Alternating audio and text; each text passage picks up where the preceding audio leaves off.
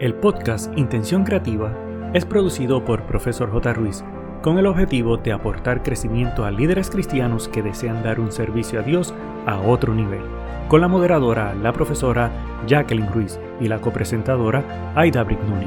Abre tu mente y permítete crecer.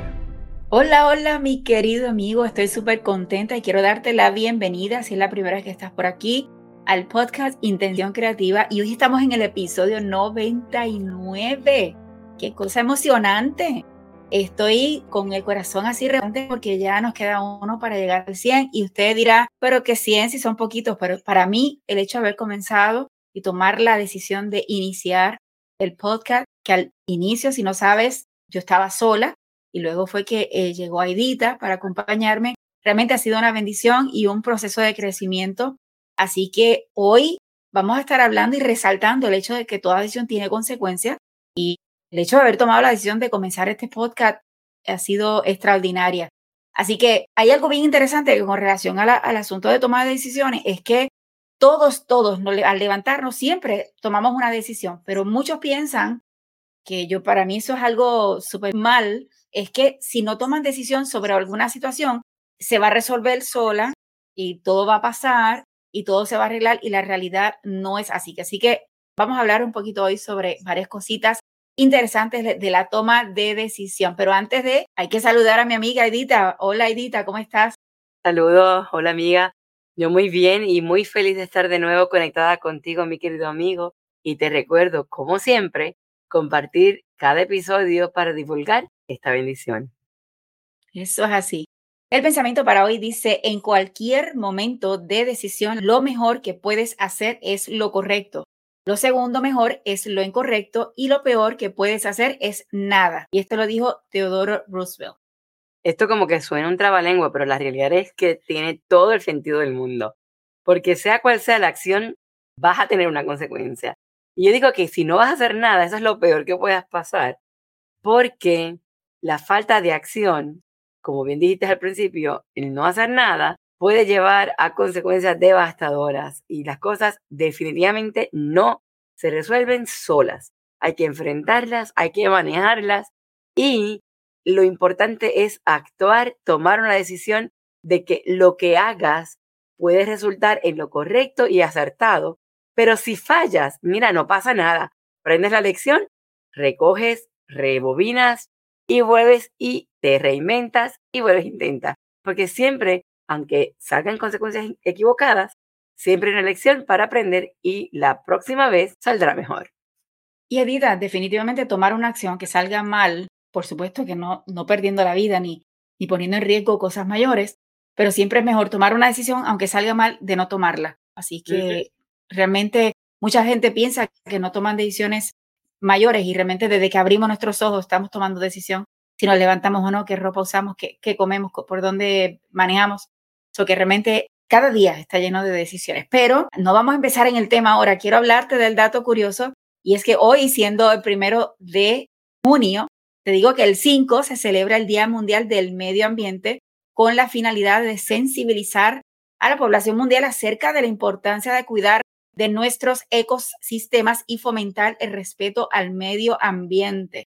Y diciéndole en arroz y habichuela, como decimos en mi país, cuidar donde vivimos, lo que nos rodea, el campo, la ciudad, donde estamos. Hay que cuidarlo porque si no va a ser peor el resultado. El Día Mundial del Medio Ambiente fue proclamado por la Asamblea General de las Naciones Unidas en el año 1972, coincidiendo con el inicio de la conferencia de Estocolmo, cuyo tema principal fue precisamente el medio ambiente. En el marco de la celebración de este día, se deben centrar los esfuerzos a motivar a ti, mi querido amigo, y a todas las comunidades para que se conviertan en agentes activos del desarrollo sostenible y de protección de medio ambiente. Y por esto se invita a mejorar sus hábitos de consumo, a las empresas a desarrollar modelos más ecológicos, a los gobiernos a proteger las zonas salvajes, a los profesores a educar en valores naturales, a los jóvenes a alzar la voz por el futuro del planeta, porque la protección del medio ambiente requiere del apoyo de todos.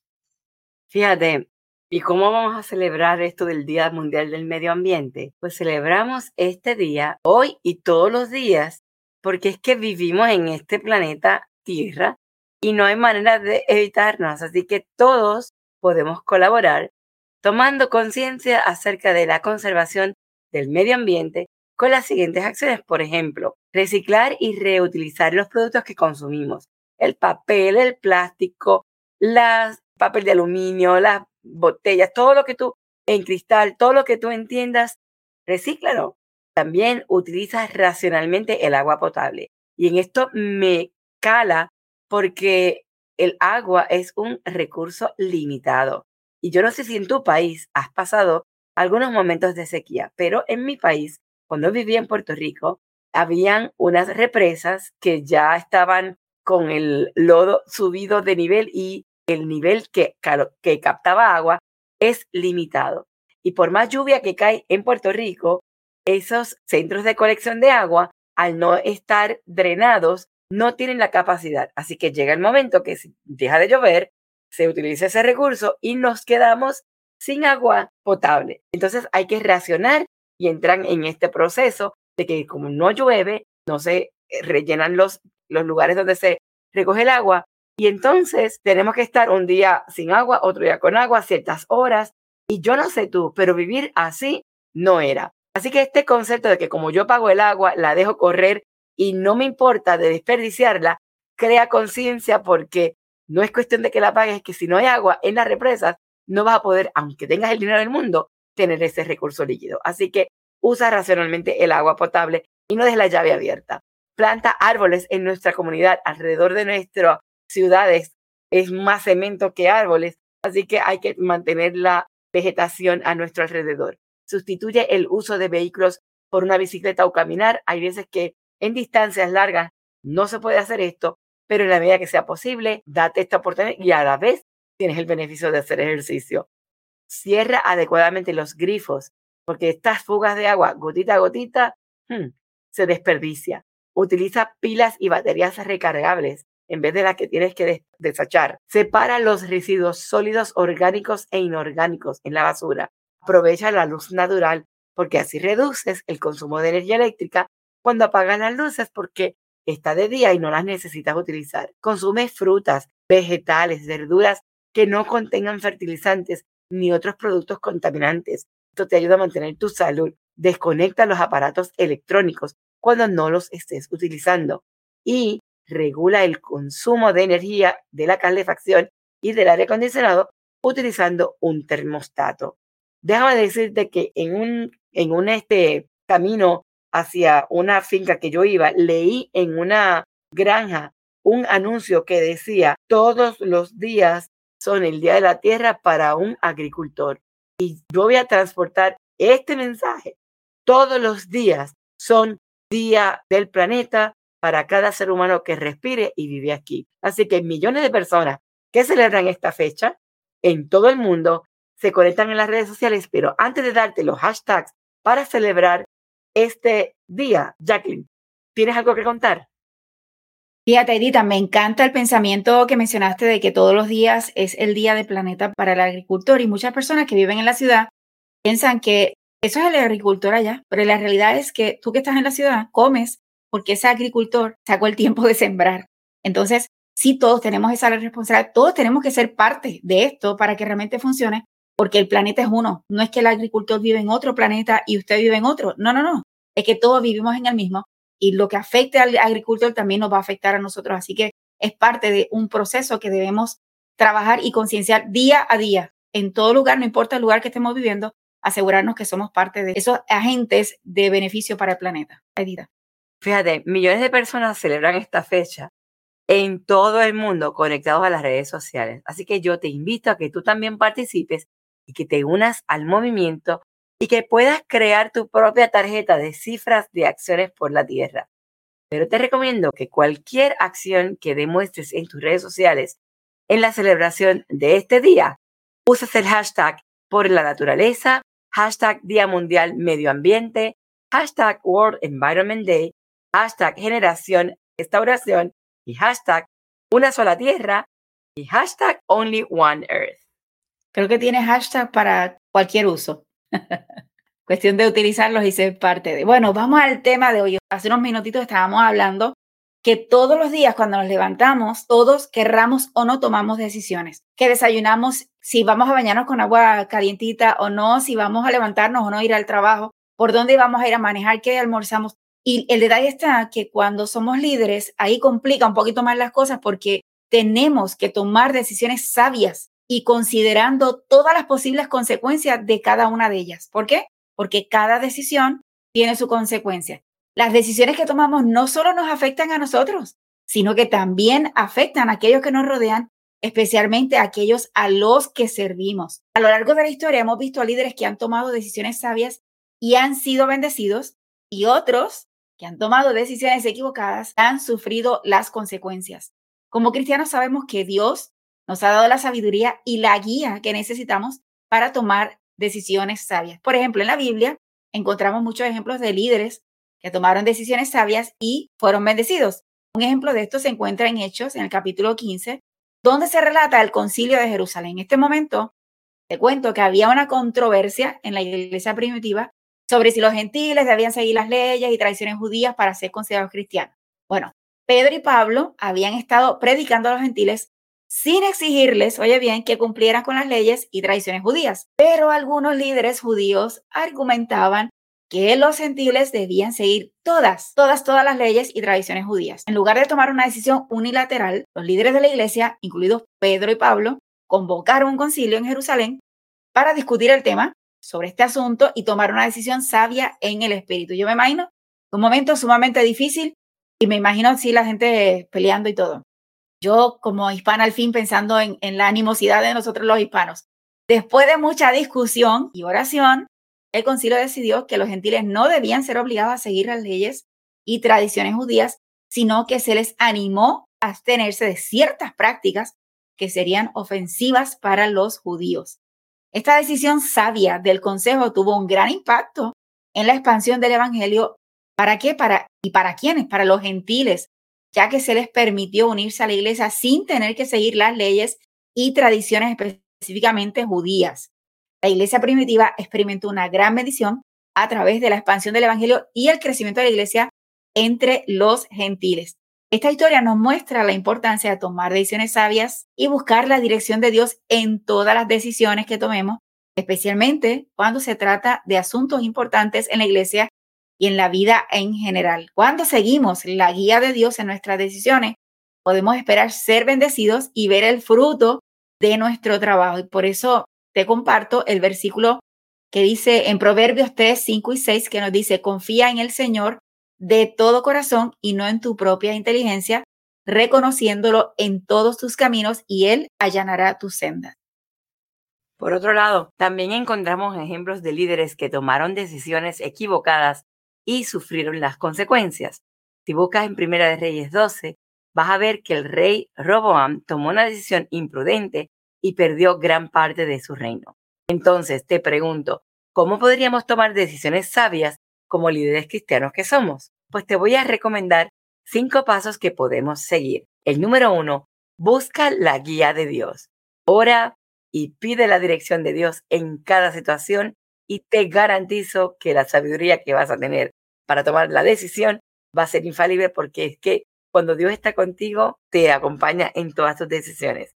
Busca en la Biblia, lee para encontrar esa sabiduría y esa guía que necesitas. Para mí esa es la base de todo en la vida del cristiano. Yo creo que cuando entendemos que buscar la guía de Dios en todo, y cuando digo en todo, Aidita, y tú y yo lo hemos hablado, o sea, todo es que si voy a cocinar, buscarla, que Señor, ayúdame a, a cocinar bien, pueda mi familia alimentarse. En todo, no solamente en las cosas espirituales o solamente en decisiones que son de mayor envergadura aún la decisión de cocinar está bien porque si tomamos una mala decisión en cocinar y mezclar algo no correcto, podemos envenenar a la familia. Así que es en todo en la vida. Y el punto número dos es pide consejo. Además de la guía de Dios, busca la sabiduría y la perspectiva de otros líderes. Hay mentores a nuestro alrededor y en nuestra vida que pueden decirnos a través de su experiencia cómo han surgido.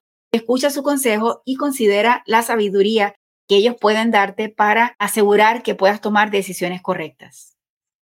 El número tres, considera las consecuencias. Y es que antes de tomar cada decisión, uno debe hacer como líder un alto y considerar todas las posibilidades si hago esto, ¿qué puede pasar? Y si hago lo otro, ¿qué puede pasar?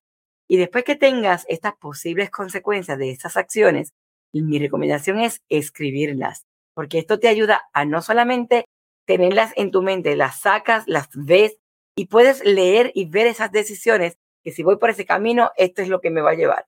Todos los componentes, de forma que puedes tener todos los puntos sobre la mesa, literalmente, para que puedas, después de evaluar y analizarlos, escoger la mejor opción. El punto número cuatro es bien interesante porque evalúa tus motivaciones. Cuando tomamos una decisión, y yo creo que lo, digo hasta cuando doy la clase de diseño para no diseñadores, el hecho de cuando diseñamos y escogemos X color o X estilo de diseño, cada vez que nosotros nos vestimos, que siempre lo menciono, tenemos una motivación. Si soy una dama y me visto así un poquito sensual, ¿qué motivación es la que yo estoy llevando a través de mi vestimenta? Pues el mismo concepto a la hora de tomar decisiones en todo el sentido de la palabra. Yo quiero gloriar mi persona o yo quiero que las personas vean a Dios a través de mí en cada decisión que yo tomo. Así que asegúrate que cada decisión que tomas, cualquier decisión, y vuelvo y lo menciono, cualquier decisión en tu vida, sea en tu vida personal o en tu vida como líder, en tu vida como profesional, asegurarte cuál es tu motivación. ¿Para qué? Para que al evaluar esa motivación y decidir, no, esta motivación yo creo que está errónea, poder a tiempo cambiar una decisión que puede llevarnos a mal porque simplemente no hicimos el proceso ni de buscar la ayuda ni de evaluar realmente a dónde queremos llegar. Así que asegurar, evaluar estas motivaciones para tomar decisiones sabias. La siguiente y la última, toma acción porque después de considerar cuidadosamente las consecuencias y evaluar tus motivaciones, toma la decisión sabia y actúa con valentía sin detenerte. Si no tomamos acción, Edita, esos son sueños. Para mí podemos pensar muchas cosas en la cabeza, pero si no tomamos acción, estamos tomando una decisión, pero realmente no necesariamente con resultados positivos. Así que, mi querido amigo, te pregunto, ¿cómo trabajas tus decisiones? ¿Tienes algún método que, que tienes para realizar estas decisiones? ¿Qué, es lo que haces? Muchas veces nos recostamos en nuestros estudios, porque si tenemos doctorado, que la experiencia, que tengo 20 años, eh, haciendo XY, o porque siempre se han hecho las cosas así, que esto lo escuchamos muy comúnmente en nuestras iglesias. Sin embargo, debemos recordar el versículo de Santiago 1.5 dice, si alguno de ustedes necesita sabiduría, pídela a Dios y Él se las dará, pues Dios da a todos generosamente sin menospreciar a nadie. Hagamos como José hizo, que tomó la decisión de no ceder a la tentación de la esposa de Potifar, aunque su decisión tuvo consecuencias negativas de primera instancia, pero en realidad al final fueron para bendición. Procuremos en todo momento pedir la sabiduría de Dios en cada situación y aunque parezca que estoy repitiendo, pero en la repetición está el aprendizaje, así que recordemos que cada decisión que tomamos tiene consecuencias. Podemos tomar decisiones sabias y ser bendecidos o tomar decisiones imprudentes y sufrir las consecuencias. En conclusión, nuestro llamado para ti hoy es que pienses en una decisión que debas tomar en tu vida, ores para que le pidas a Dios sabiduría de lo alto y tomes la decisión en confianza y la dirección de Él. Ha sido un gusto de tu servidora Aida Brignoni y de la profesora Jacqueline Ruiz. El equipo de Profesor J. Ruiz agradece tu conexión y desea infinitas bendiciones para ti y toda tu familia. Importante, no olvides, número 1, hacer tu reseña y realizar la valorización de 5 estrellas. Número 2, activar el botón de suscribirte para que te lleguen las notificaciones. Número 3, hacer una toma de pantalla, compartirlo en tus redes sociales y con otros. Para conocer los servicios o seguir a la profesora Jacqueline Ruiz, escribe en tu navegador o red social arroba profesor J. Ruiz con doble S de sirviendo. Pero sobre todas las cosas, no te limites a nuevas oportunidades de aprendizaje. Recuerda que juntos podemos construir un legado de bendición.